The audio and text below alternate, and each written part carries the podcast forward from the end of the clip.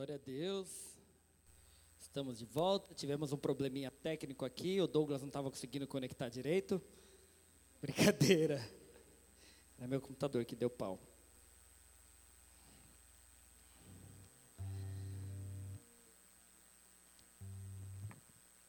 Começa a compartilhar a palavra aí com as pessoas. Manda para os amigos, família, parente. Todo mundo. Até inimigo, viu? Às vezes ele se converte para de te perseguir.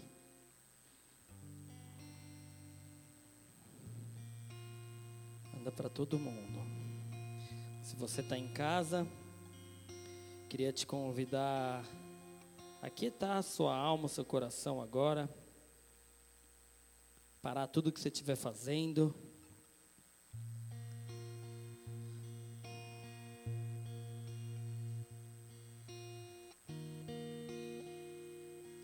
Fazer da sua casa um culto também, uma igreja.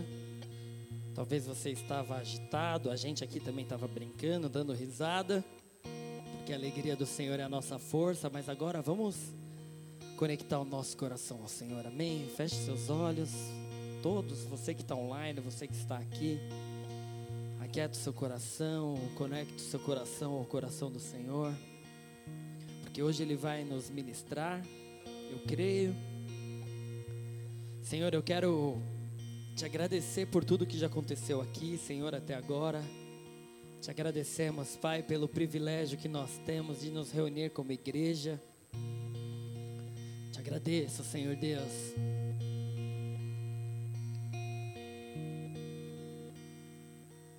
Pelo privilégio que nós temos de acessar o santo lugar.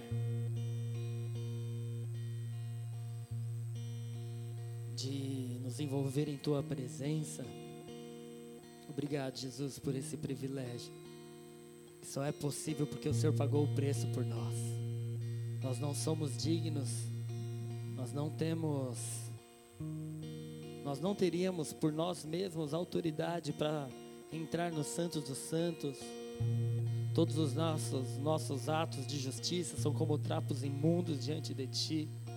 Senhor Deus, eu mesmo reconheço as minhas falhas, os meus pecados, as minhas limitações. Eu sei que de mim mesmo não poderia nem mesmo estar aqui em cima desse altar, muito menos compartilhar uma palavra a respeito de Ti. Senhor, se eu dependesse da, dos meus acertos, eu estaria perdido, Pai.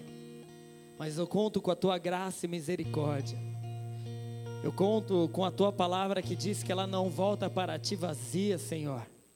Então eu sei, Pai amado, que se eu recorrer à tua palavra, se eu ler a tua palavra, se eu ministrar a tua palavra, ela vem como espada de dois gumes cortando, Senhor Deus, penetrando os nossos corações, as nossas almas.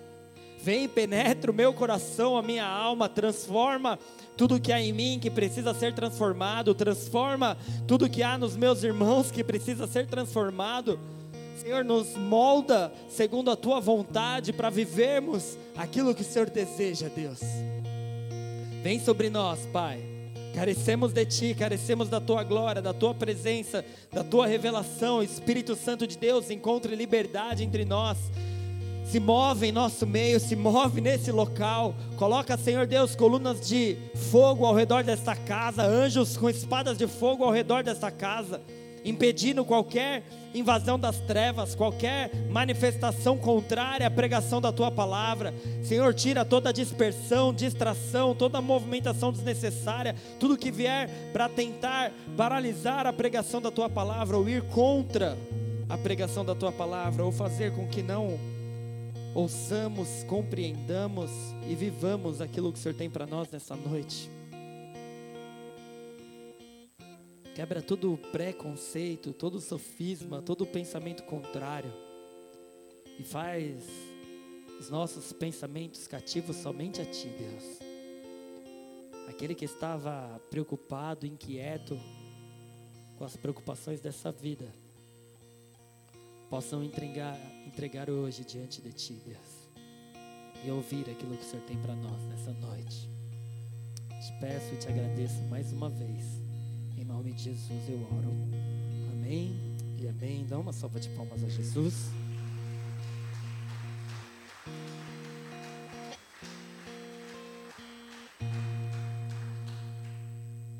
Queria que você abrisse comigo em Lucas, capítulo 1. Mateus, Marcos, Lucas é o terceiro livro do Novo Testamento. Para quem não sabe, ele faz parte dos quatro evangelhos. São os quatro livros, quatro primeiros livros do Novo Testamento que falam a respeito da vida, do ministério de Jesus e de seus ensinamentos. Eu quero ler hoje o capítulo 1.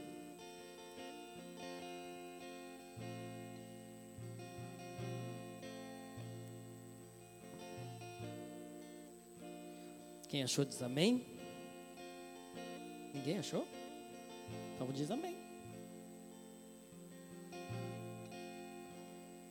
Glória a Deus. Lucas 1, versículo 1, nós vamos ler até o 17. Então presta bastante atenção. Como eu disse, como nós oramos aqui, a palavra de Deus por si só, ela é poderosa e eficaz, amém? Ela sozinha. Eu lembro com frequência de Esdras, que começa a ler a palavra de Deus e o povo começa a chorar só de ouvir a palavra da lei do Senhor. Então, com muita reverência à palavra de Deus e dando a devida importância a ela, vamos ler, amém? Capítulo 1, versículo 1. Capítulo 1 de Lucas, versículo 1. Lucas falando, Lucas ele era um médico, ele não estava entre os doze, mas era um discípulo de Jesus, obviamente. E ele fala assim: Muitos já se dedicaram a elaborar um relato dos fatos que se cumpriram entre nós, conforme nos foram transmitidos por aqueles que desde o início foram testemunhas oculares e servos da palavra de Deus.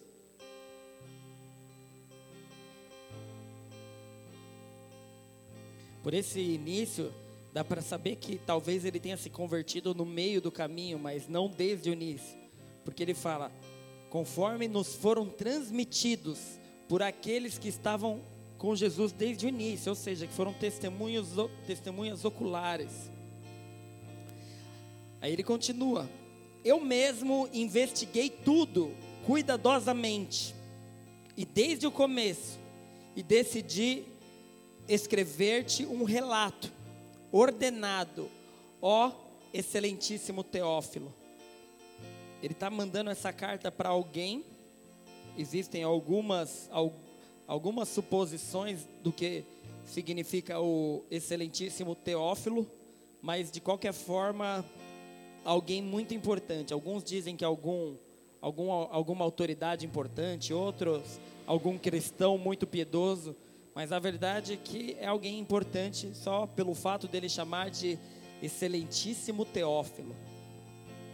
Para que tenhas a certeza das coisas que te foram ensinadas. No tempo de Herodes, rei da Judéia, havia um sacerdote chamado Zacarias, que pertencia ao grupo sacerdotal de Abiás. Isabel, sua mulher, também era descendente de Arão. Ambos eram justos aos olhos de Deus obedecendo de modo irrepreensível a todos os mandamentos e preceitos do Senhor. Mas eles não tinham filhos, porque Isabel era estéril e ambos eram de idade avançada. Certa vez, estando de serviço o seu grupo, Zacarias estava servindo como sacerdote diante de Deus. Estava de escala, Zacarias, homem de Deus. Ele foi escolhido por sorteio, de acordo com o costume do sacerdócio, para entrar no santuário do Senhor e oferecer incenso. Chegando a hora de oferecer incenso, o povo todo estava orando do lado de fora. Então, o anjo do Senhor apareceu a Zacarias, à direita do altar do incenso. Quando Zacarias o viu, perturbou-se e foi dominado pelo medo. Mas o anjo lhe disse: Não tenha medo, Zacarias, sua oração foi ouvida Isabel, sua mulher, lhe dará um filho e você lhe dará o nome de João. Ele será motivo de prazer e de alegria para você, e muitos se alegrarão por causa do nascimento dele, pois será grande aos olhos do Senhor. Ele nunca tomará vinho, nem bebida fermentada, e será cheio do Espírito Santo, desde antes do seu nascimento. Fará retornar muitos dentre o povo de Israel ao Senhor, o seu Deus. Agora presta atenção.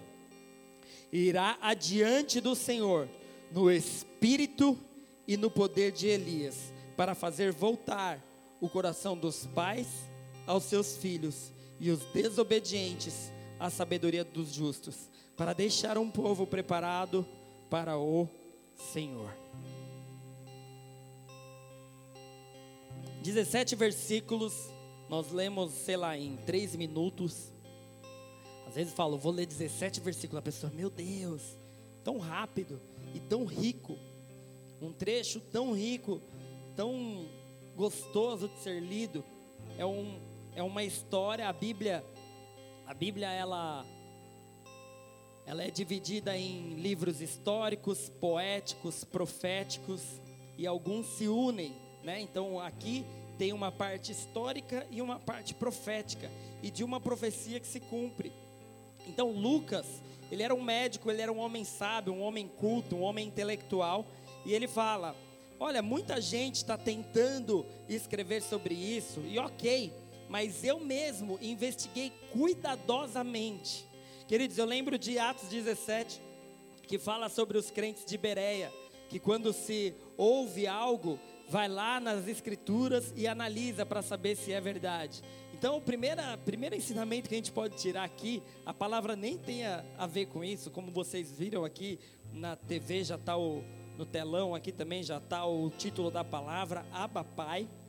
Vocês vão entender o motivo, mas eu não poderia passar sem, sem dizer isso. Ele fala: investiguei cuidadosamente a palavra de Deus está aí, ela é tão rica para nós ir lá, irmos lá e investigar cuidadosamente como faziam os crentes de Bereia. Amém? Da cidade de Bereia. E, e ele fala assim: Eu decidi escrever um relato ordenado das coisas. Então ele vem e fala sobre esse homem chamado Zacarias e, e a forma como Deus fala com ele. Queridos, eu preciso dar um contexto e dizer para vocês que desde Malaquias, se você pegar a sua Bíblia, eu acho que isso é falado no mergulhando, antigamente pelo menos era, vamos ver se, se o Biel ainda fala, mas quando você pega a sua Bíblia, e aí entre o Velho Testamento e o Novo Testamento tem uma folhinha em branca, não tem? Quem sabe quanto tempo demorou aquela folhinha em branca? 400 anos. Você fala isso no mergulhando, Biel? Fala, né? Boa, garoto. 400 anos. Esse é o tempo que decorre entre o fim do Antigo Testamento e o início do Novo. Esse tempo é conhecido como o período interbíblico, que marca o silêncio profético. E eu estou pegando de um trecho de um livro que chama Período Interbíblico. E ele fala assim: marca o silêncio profético de Malaquias até João Batista. Então houve um silêncio profético de Malaquias até João Batista, o próximo profeta conhecido, mas, contudo, entretanto, todavia, a primeira revelação mesmo não veio para Malaquias, mas para o seu pai, Zacarias. Oh, não veio para João, não veio para João Batista, mas para seu pai, Zacarias. E como nós lemos aqui, ele recebe de, do anjo, do anjo Gabriel, o direcionamento. Ele recebe uma direção. Ele fala assim: Olha, ele nunca deverá tomar vinho, nem bebida fermentada, será cheio do Espírito Santo, mesmo antes do seu nascimento. E aí, fará retornar muitos dentre o povo de Israel ao Senhor, o seu Deus. Irá adiante do Senhor no espírito e no poder de Elias, para fazer voltar o coração dos pais aos seus filhos. Queridos, a cidade, a nação de Israel, os hebreus, os judeus, eles eram extremamente religiosos, extremamente, todos, 100%. Você fala, até hoje, você fala que é judeu da nação, do povo, você já sabe que ele é da religião judaica. Ele é judeu de religião também.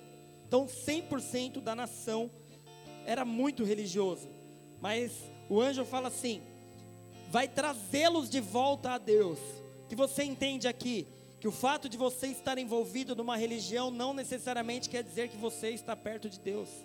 E isso acontece hoje, novamente, por toda a história foi assim.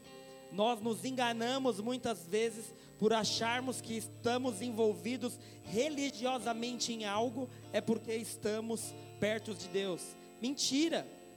E religião, o termo religião, ele vem de religar, o fato de se reconectar com Deus, mas na prática, hoje, quando nós falamos sobre religiosidade, nós falamos de algo que é travadinho. Como que eu posso dizer? Por exemplo, se eu falo assim, eu acordo todo dia às 8 da manhã, religiosamente às 8 da manhã eu acordo. Dá para entender? Virou um termo de algo que é feito assim, de forma religiosa. Até difícil de achar sinônimos, de forma travadinha, assim. É, igual os sacerdotes que todos os dias iam lá e faziam seus rituais religiosamente. Então ele fala: ele irá adiante do Senhor no espírito e no poder de Elias para fazer voltar o coração dos pais aos seus filhos. E queridos, quem é dessa igreja há algum tempo deve saber o que está escrito lá em Malaquias 4:6, o último versículo do Velho Testamento. Quem chuta, quem chuta não, quem sabe quer falar bem alto. Eu estou olhando para a galera que faz curso de líderes. Vai cair na prova, viu? Malaquias 4, 6. Deveria saber de cor e salteado. Vou ler a partir do 5. Vejam, eu enviarei a vocês o profeta Elias antes do grande e terrível dia do Senhor. Ele fará com que cora os corações dos pais se voltem para os seus filhos e os corações dos filhos para os seus pais. Do contrário, eu virei e castigarei a terra com maldição. Vocês estão entendendo que a última palavra profética do livro de Malaquias, ou seja, a última palavra profética antes do período do silêncio, antes do período interbíblico, ela é cumprida na primeira palavra profética após. Porque você pode ler Mateus 1, vai falar de genealogia, você pode ler Marcos 1, você pode ler é, João 1. João 1 é muito mais profético. Eu amo João porque ele vai lá, no princípio era o verbo, o verbo estava com Deus, o verbo era Deus, o verbo fez tudo com a palavra. Ele vai lá atrás, assim. João é da hora. Discípulo, de João, discípulo João, não João Batista. Mas você pode ler as partes históricas desses livros. Mas a primeira parte profética que acontece nessa volta desse período de silêncio, fala sobre o poder de Elias que converteria o coração dos pais aos filhos. Vocês estão entendendo? Estão comigo aqui? E aqui na igreja, eu estava conversando com uma família essa semana, ministrando, e, e eu falei que nós, aqui na igreja, nós seguimos um direcionamento profético. Nós temos uma conferência profética anual, como igreja Bola de Neve, e ali o Senhor vem com uma nuvem de glória, uma enxurrada, uma chuva. 500 graus de chuva, fogo santo e poder, para fazer a enfermidade desaparecer, para fazer o inimigo fugir de você. Eu lembro das músicas da Cassiane, já tenho vontade de cantar, aleluia. Cadê a Cassiane do Bola?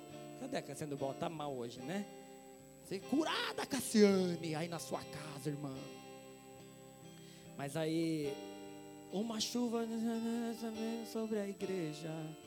É, alguma coisa assim, eu esqueci agora. Mas fala de chuva. E aí essa chuva profética vem sobre nós na, na conferência profética e nos dá um direcionamento profético. E há alguns anos esse direcionamento veio e vem com uma enxurrada, porque nós estamos vivendo um período dos fim dos tempos, isso é fato, a gente tem dito isso. Só que as palavras, elas falam sobre amplitude, elas falam sobre todas as áreas da nossa vida, as pregações domingo após domingo, quinta após quinta. Por isso, queridos, eu quero te falar, se você é crente de escolher pregador, se você é crente de escolher culto, ah, eu só vou no domingo, na quinta não. Se você é crente assim, eu tenho que te dizer que infelizmente talvez você seja um desses que é religioso apenas. Você tem a sua religião, mas em nome de Jesus, o Espírito Santo de Deus vai trazer o seu coração para perto do Pai, e não apenas para a religião. Porque aquele que está atento à voz do Espírito Santo, meu Deus usou até uma mula. Não pode usar qualquer um que sobe nesse altar, qualquer um que que o Senhor te coloque para ouvir.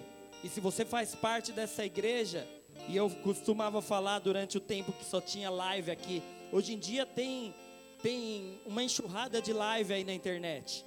Tem muitas, muitas que você pode assistir também, que é do nosso próprio ministério. Mas quem faz parte dessa família, dessa casa, quer ser alimentado por essa família e essa casa, quer ser alimentado pelo Pai, quer ser, quer ser direcionado pelos direcionamentos proféticos que saem desse altar, que correm desse altar. Então as palavras, elas, elas falam sobre tudo, mas se você estiver atento espiritualmente, discernimento, você vai encaixando quebra-cabeça no decorrer do tempo. E você vai perceber que tem um direcionamento espiritual. E esse direcionamento, ele segue uma linha. E há tempos nós seguimos essa linha que fala sobre o avivamento do Pai. Nós já dissemos aqui, teve o avivamento da palavra, a palavra é Jesus, lá em Lutero teve o avivamento, que a palavra de Deus voltou a ser acessível. Lá no começo do século passado, teve o avivamento da Rua Azusa, o avivamento do Espírito Santo, de Pentecostes. E nós estamos prestes a viver esse avivamento do Pai, o avivamento da família, o avivamento de restauração de famílias. Quantas, quanta luta e contra a guerra contra as famílias temos vivido nesse tempo, mas também quanta restauração familiar temos observado também. Então, nesse tempo, há os extremos. Do mesmo jeito que o amor de muitos se esfriaria, mas como nós falamos aqui recentemente, mas não todos, não todos. Porque o amor de muitos se esfriaria, mas outros iriam se encher do Espírito Santo para os últimos dias. Então, só que na verdade eu tenho que te dizer que esse avivamento que nós falamos aqui, avivamentos recentes e esses que nós estamos vivendo ou prestes a viver, na verdade eles são reavivamentos. E tanto que em inglês, se você for pesquisar aí, você vai entender que avivamento, igual a gente fala, ah, que vem o avivamento, na verdade é revival. Revival fala sobre reavivamento. Por quê? Porque todos esses avivamentos do Pai, do Filho e do Espírito Santo já aconteceram em Jesus. Dá para entender? Desde quando? Não para não. Não pode parar nem um pouquinho, né? Toma uma água, vai, Giba. Porque é gostoso pregar com um somzinho assim. Você ora antes de vir aqui ministrar esse louvor, porque, meu, tem dia que eu sinto e falo, nossa, aleluia. Voltando aqui. Hoje você orou, né, Giba? Glória a Deus. E onde eu estava, gente? Vocês não prestaram atenção? Revival! Aleluia, irmã! Você tá mandando bem no inglês, hein? Revival. Então, mas o que, tem o revival? O que, tem o revival? Tô brincando. O reavivamento foi cumprido já, o primeiro avivamento em Jesus, porque a natureza era caída. Desde Adão e Eva, a natureza caiu, pecou. Destituído, todos estão da glória de Deus. Só que quando Jesus vem, quando ele se manifesta, a plenitude de Deus vem à terra. E todos esses avivamentos acontecem. Todos esses avivamentos. Eu vou dar alguns exemplos. Mas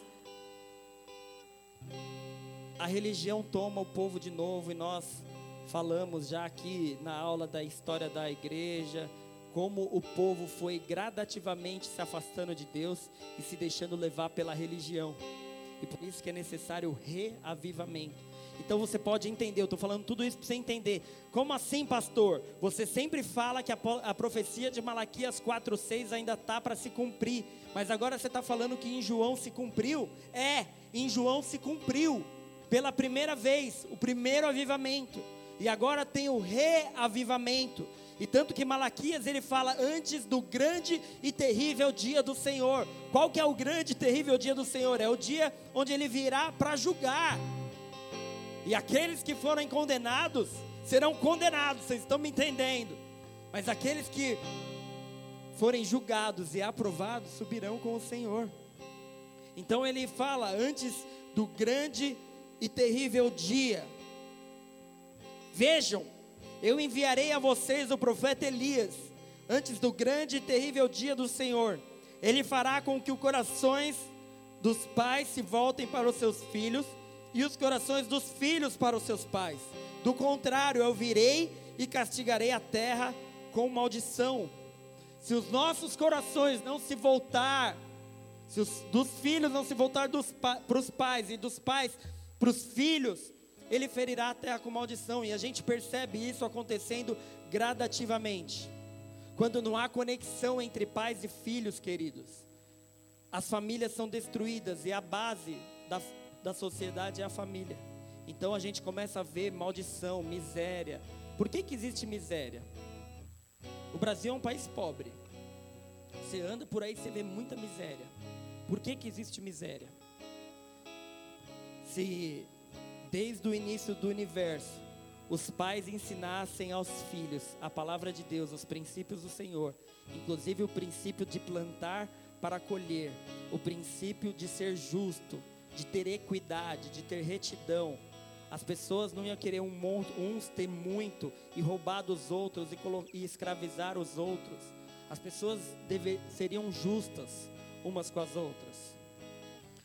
Alguns falam assim: ah, a Bíblia fala sobre escravidão. Vai ler sobre a escravidão que existia na Bíblia. você ter uma ideia, a Bíblia fala até como os, os, os, os donos dos escravos deveriam tratar os seus servos. Em nenhum momento Deus ele se agradava de escravizar para oprimir. Ele sempre falou contra os opressores. Ele sempre falou sobre ser justo, sobre ter retidão. Mas o povo, por sua ambição egoísta, pela busca dos seus próprios interesses, se afastou de Deus. Nós nos afastamos de Deus nós nos distanciamos dele. Então, se os nossos corações se voltam para o dos nossos pais, ou se nós que não tivemos, se alguns de nós, ou muitos de nós, que não tivemos referência de pai, não decidimos ser pais de verdade, para educar os nossos filhos a ser desse jeito, com os princípios de Deus, retos, justos, então ele virá e ferirá a terra com maldição.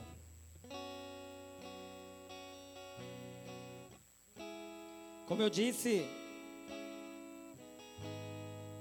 vou dar uma pincelada aqui nos avivamentos, porque todos os avivamentos se cumpriram: Pai, Filho e Espírito Santo. Filho, o avivamento do Filho fala de renovação da palavra. Então, o reavivamento do filho que aconteceu em Lutero, quando a igreja católica apostólica romana deixava as Bíblias tudo em latim e não traduzia para o povo, e o povo não tinha acesso, só os, o pessoal do clero, do alto clero, que tinha acesso à Bíblia. Aí Martinho Lutero falou: não, está errado isso. E ele começa a traduzir para outros idiomas e luta por isso. E vem um avivamento e coloca a palavra de Deus disponível na nossa mão. Por isso que quando você, Martinho Lutero viveu e morreu por isso, sofreu por isso.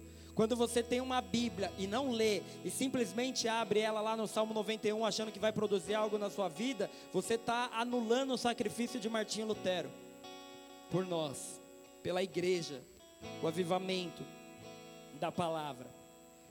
Só que lá em Jesus, o primeiro avivamento da palavra, Olha o que Jesus fala, Mateus capítulo 5, versículo 17. Falando com os fariseus, escribas, os mestres da lei. Ele falou assim: Não pensem que vim abolir a lei ou os profetas. Não vim abolir, mas cumprir.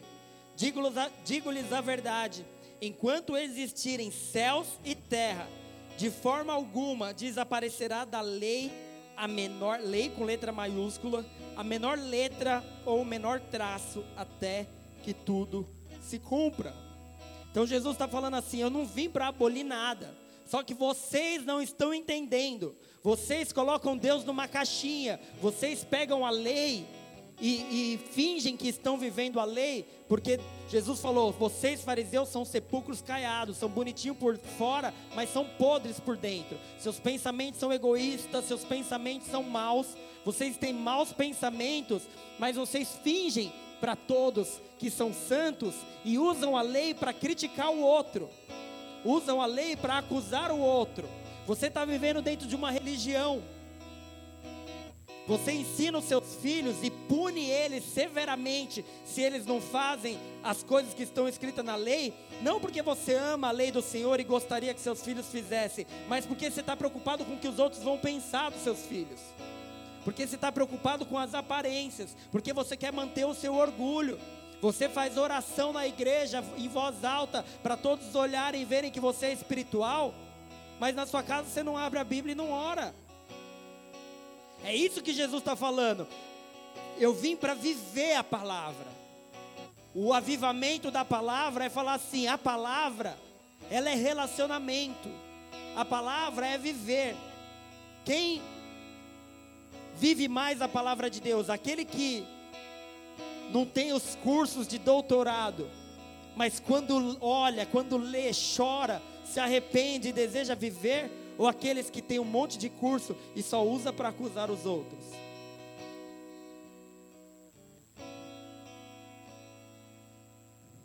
Não pensem que vim abolir a lei ou os profetas, mas vim para cumprir.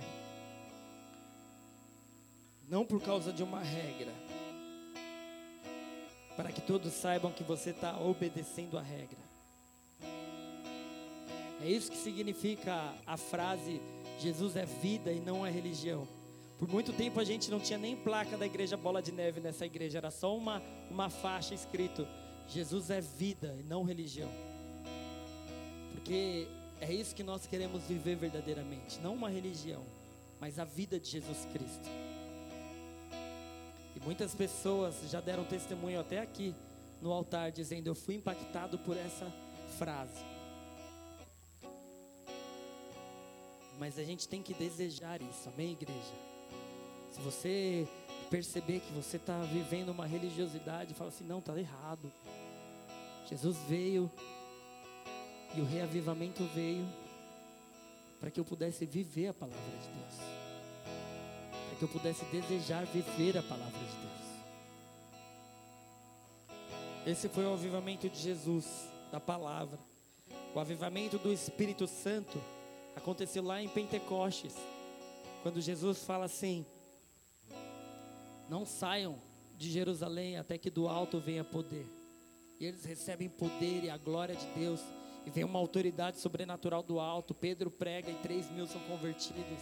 Eles falam em outras línguas, e não é só falar em outras línguas, línguas estranhas, mas eles falavam em outras línguas mesmo. Eles recebiam poderosamente línguas estrangeiras para pregar a palavra de Deus. O poder do Espírito Santo, ele não vem só para você sentir um calor, uma tremida, uma coisa gostosa. Ele vem para te dar unção, e unção significa capacitação, e capacitação é por um propósito, é por um objetivo. O avivamento do Espírito vem para preparar o povo para o ID. Agora vai, pregai a toda criatura Samaria, Judéia e até os confins da terra. Vai. Pô. É por isso que você tem que clamar pela glória de Deus. Por isso que no avivamento da Rua Azusa começou a manifestação da glória de Deus, curas, sinais, prodígios, maravilhas, e nós fomos alcançados aqui no Brasil através do movimento pentecostal. Esse foi o avivamento do Espírito Santo. E o avivamento do Pai eu creio que começou exatamente lá em João Batista, na época de Jesus. Eu falei para vocês, Jesus Cristo cumpriu o avivamento do Filho, Ele mesmo, vivendo a palavra de Deus. O avivamento do Espírito, por causa da morte de Jesus, porque Ele fala assim: Eu vou para o Pai, mas eu enviarei o Espírito Santo. E acontece o avivamento do Espírito, na época de Jesus. E nessa época, é a época que acontece o avivamento do Pai. Lá em João, eu quero continuar a história. Não se canse, já estamos encerrando, mas vamos continuar a partir do versículo 18 lá em Lucas.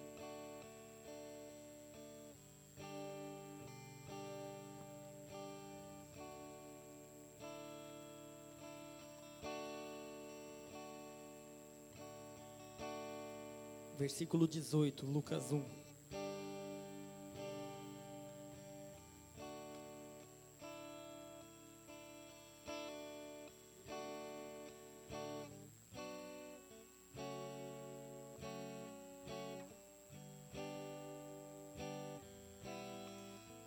Quem achou diz amém? Zacarias perguntou ao anjo. Estou continuando a história, tá? Eu tinha lido até a revelação do anjo para Zacarias, de que o espírito de Elias e o poder para converter o coração dos pais aos filhos e dos filhos aos pais viria sobre João. Zacarias perguntou ao anjo: Como posso ter certeza disso? Sou velho e minha mulher é de idade avançada. O anjo respondeu: Sou Gabriel, o que está sempre na presença de Deus. Fui enviado para lhe transmitir estas boas novas. Agora você ficará mudo, não poderá falar até o dia em que isso acontecer, porque não acreditou em minhas palavras, que se cumprirão no tempo oportuno. Enquanto isso, o povo esperava por Zacarias, estranhando sua demora no santuário. Quando saiu, não conseguia falar nada. O povo percebeu então que ele tivera uma visão no santuário. Zacarias fazia sinais para eles, mas permanecia mudo. Quando se completou seu período de serviço, ele voltou para casa. Depois disso, Isabel, sua mulher, engravidou durante cinco meses. Não saiu de casa. Aí eu quero pular agora lá para o versículo 57. Porque fala um pouco sobre depois você lê em casa, é muito gostoso ler isso. Fala sobre a gravidez de Isabel e um dia Maria também fica grávida. Também recebe a visita do anjo Gabriel. E aí Maria, que era prima de Isabel, vai visitar Isabel. Depois você lê toda a história. Mas a partir do versículo 57 diz assim: Ao se completar o tempo de Isabel dar à luz, ela teve um filho. Seus vizinhos e parentes ouviram falar da grande misericórdia que o Senhor lhe havia demonstrado e se alegraram com ela. No oitavo dia, foram circuncidar o menino e queriam dar-lhe o nome do pai, Zacarias. Mas sua mãe tomou a palavra e disse: Não, ele será chamado João. Deus tinha dado uma revelação no coração dela, presta atenção. Disseram-lhe: Você não há nenhum parente com esse nome, porque era costume dar o nome dos parentes.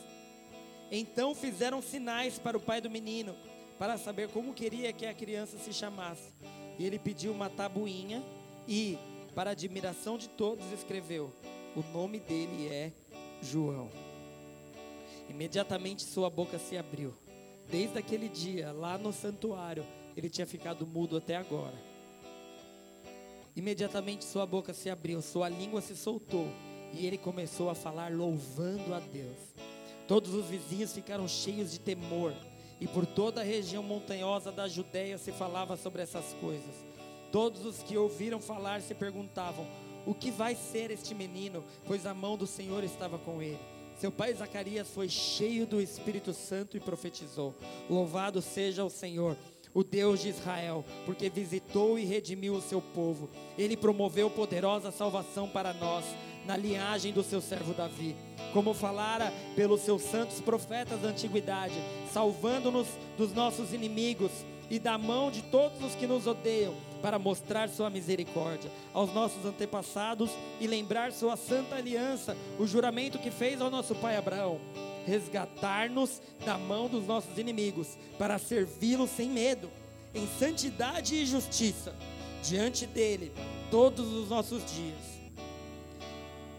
Então ele vira para o menino, filho dele, e eu imagino lágrimas nos olhos de João. De João não, de Zacarias. Lágrimas nos olhos daquele pai. Porque, queridas, quem já teve a experiência de ser pai?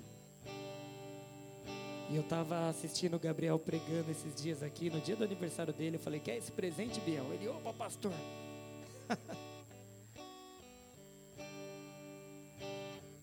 E ele com lágrimas nos olhos, contando que vai ser papai.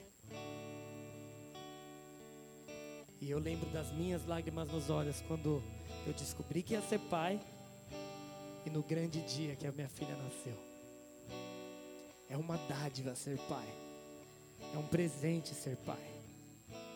Querido, se você está me ouvindo agora, se você está ouvindo essa palavra,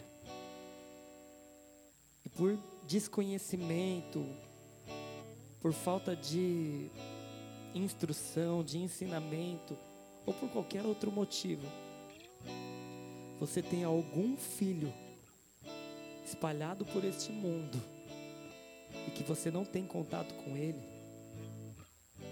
deixa a presença de Deus penetrar o seu coração agora. Deixa o Espírito Santo ministrar o seu coração agora. Deixa o Espírito, esse Espírito poderoso, converter o seu coração ao seu filho ou à sua filha. Porque eu tenho que te dizer que não importa quanto tempo tenha passado, o seu filho precisa de você, a sua filha precisa de você. Não importa qual a idade dele ou dela hoje, todo ser humano precisa se conectar ao coração do Pai. Nós somos moldados e forjados por isso. Ou se você é um filho, uma filha, que deixou a mágoa, o ódio por qualquer motivo entrar no seu coração, e você não tem contato com seu pai, não tem simpatia, apreço pelo seu pai, pede para o Espírito Santo converter o seu coração para Ele, voltar o seu coração ao dele porque já é uma emoção enorme você ter um filho. Quanto mais um filho que tem uma promessa, um propósito. Todos têm uma promessa e um propósito, mas alguns não sabem. Mas Zacarias tinha certeza, um anjo tinha aparecido para ele. Um anjo tinha aparecido e dito que ele tinha um propósito grande, que ele ia trazer pessoas de volta para Deus. E que ele ia converter o coração dos pais aos filhos e dos filhos aos pais. Então eu imagino, depois de ter louvado ao Senhor nessa oração que nós dissemos agora, eu imagino Zacarias pegando o seu filho com lágrimas nos olhos e dizendo: E você, menino, será chamado profeta do Altíssimo, pois irá adiante do Senhor para lhe preparar o caminho, para dar ao seu povo o conhecimento da salvação, mediante o perdão dos seus pecados, por causa das ternas misericórdias do nosso Deus, pelas quais do alto nos visitará o sol nascente para brilhar sobre aqueles que estão vivendo nas trevas e na sombra da morte, e guiar os nossos caminhos no caminho da paz palavra profética que esse pai pega o filho e declara. E o menino crescia e se fortalecia no espírito. E depois foi viver no deserto, até aparecer publicamente em Israel. Queridos, eu vejo um pai que teve uma experiência com Deus. E por conta dessa experiência, assumiu, abraçou e agarrou um compromisso. Um compromisso de educar o seu filho nos caminhos do Senhor. Um compromisso de transmitir aquilo que o Senhor tinha dito. A criança, ela aprende a falar, ela aprende a ouvir, ela aprende tudo que o pai está ali falando. E eu não sei se vocês perceberam, mas enquanto eu li, o Senhor me deu um insight que a mesma coisa que o anjo falou para Zacarias a respeito de João.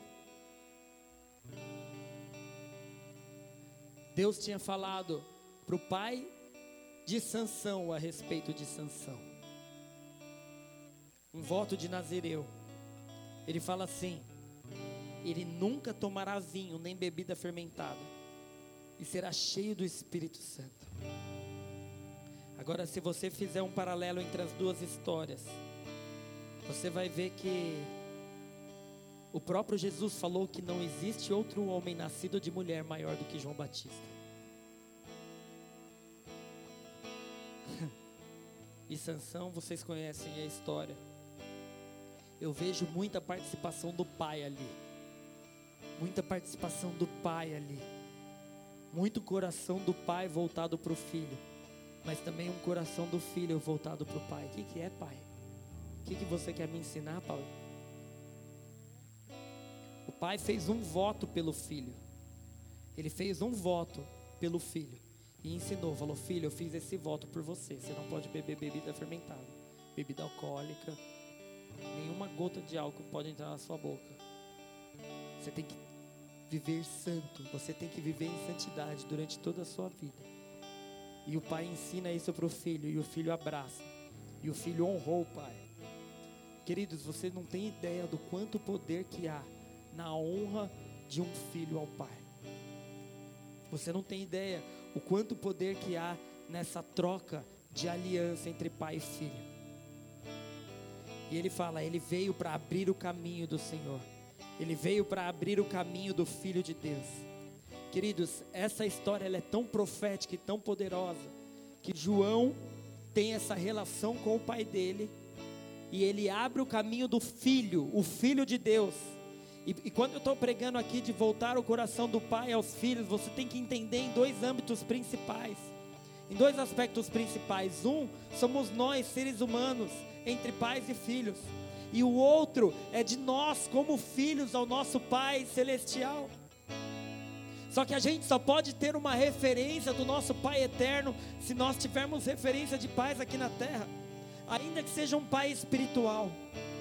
Por isso que Paulo chamava Timóteo de filho, por isso que a gente às vezes tem esse costume de chamar de pai. Eu falo, Marcinho, você é meu pai. Sabe, a gente tem essa, essa relação de aprendizado, de referência. E toda honra dado a um pai gera poder. Honra de todos os níveis, querido. Obediência é honra. Fidelidade, lealdade é honra. Prestação de contas é honra. Quando você fala assim, eu não, não preciso falar nada para ele. Filho rebelde. Quando o filho fala assim, eu preciso falar para o meu pai. Preciso pedir um conselho do meu pai. Meu, eu fiz isso, que mancada que eu dei, eu preciso contar para o meu pai. Agora, João Batista ele veio para abrir o caminho do Filho de Deus o filho que ia fazer restauração, porque ninguém até aquele momento tinha chamado Deus de Pai. Presta atenção, ninguém até aquele momento tinha chamado Deus de Pai, porque as pessoas achavam Deus distante.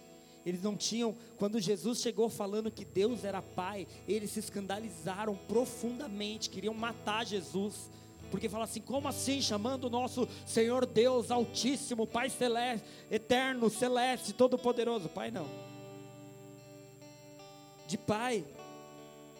E Jesus veio quebrando todos os paradigmas, todas as barreiras, e chamou não só de pai, como chamou de Abba, pai. Abba. E aí vem o título dessa palavra, Abba, pai. Eu peguei o significado Abba, é um vocábulo que significa pai em várias línguas semíticas, ali da região oriental. Oriente Médio, na verdade, regiões semíticas. É utilizado corriqueiramente na língua aramaica, preste atenção, Aba é utilizado na língua aramaica para se referir carinhosamente ao genitor, aquele que geriu, aquele que deu à luz, gerou. Mas adquiriu um significado sagrado em diversas religiões por conta de Jesus.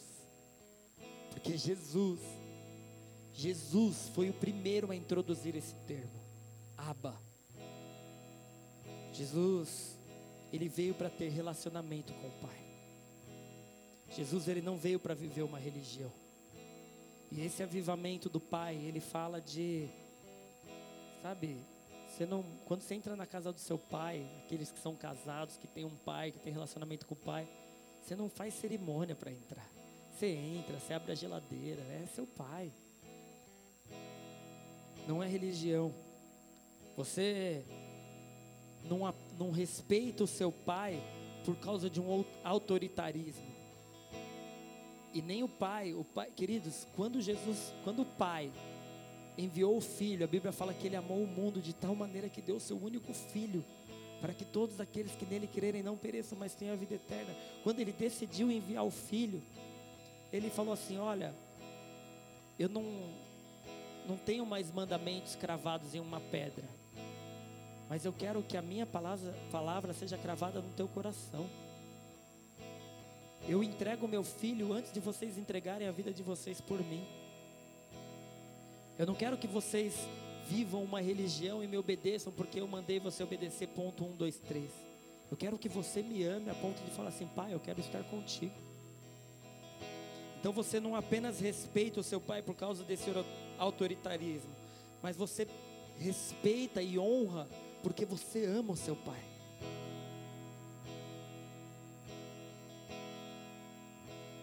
Essa é a melhor relação entre pai e filho aqui na terra. Eu costumo dizer para todo líder que eu converso aqui na igreja, todo líder que é formado, eu falo: autoridade não se impõe, autoridade se conquista. A autoridade do pai, ela é conquistada, porque o pai entrega a vida pelo filho, e no caso do nosso pai celeste, nosso pai eterno, nosso pai maravilhoso, nosso aba, ele entregou o próprio filho. Querido, só o fato de ele ter entregado o próprio filho por amor a mim já é motivo de sobra para eu me entregar por ele e falar assim: Tu és o meu aba. E eu quero entregar o meu coração para ti.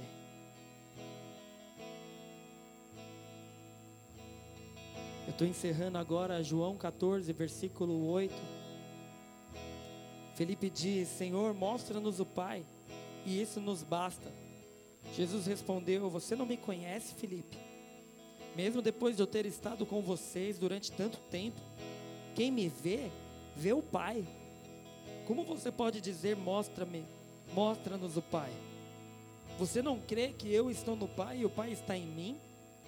As palavras que eu lhes digo não são apenas minhas, pelo contrário, o Pai que vive em mim está realizando a sua obra. Creio em mim quando digo que estou no Pai e que o Pai está em mim, ou pelo menos creio por causa das mesmas obras. Digo-lhes a verdade: Aquele que crê em mim fará também as obras que eu tenho realizado, fará coisas ainda maiores do que estas, porque eu estou indo para o Pai. Eu farei o que vocês pedirem em meu nome, para que o Pai seja glorificado no Filho. O Pai seja glorificado no Filho. Jesus ele traz princípios espirituais, segredos, mistérios espirituais aqui. Ele veio para fazer essa restauração completa entre coração de filho e pai, de tal forma que esses corações são restaurados e esses corações são um. Ele falou: quem me vê, vê o Pai.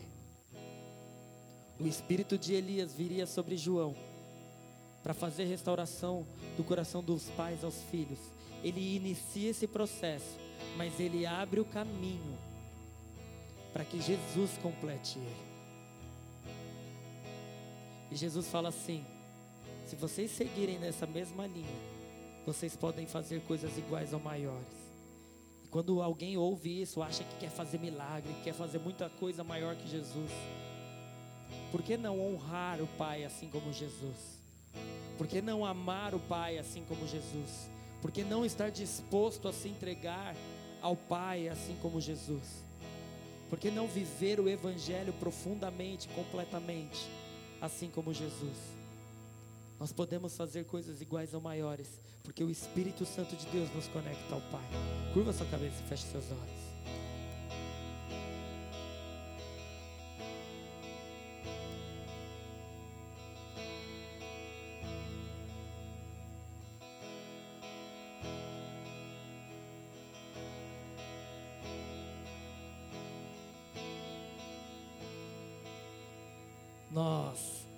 Estamos encerrando essa live no Instagram.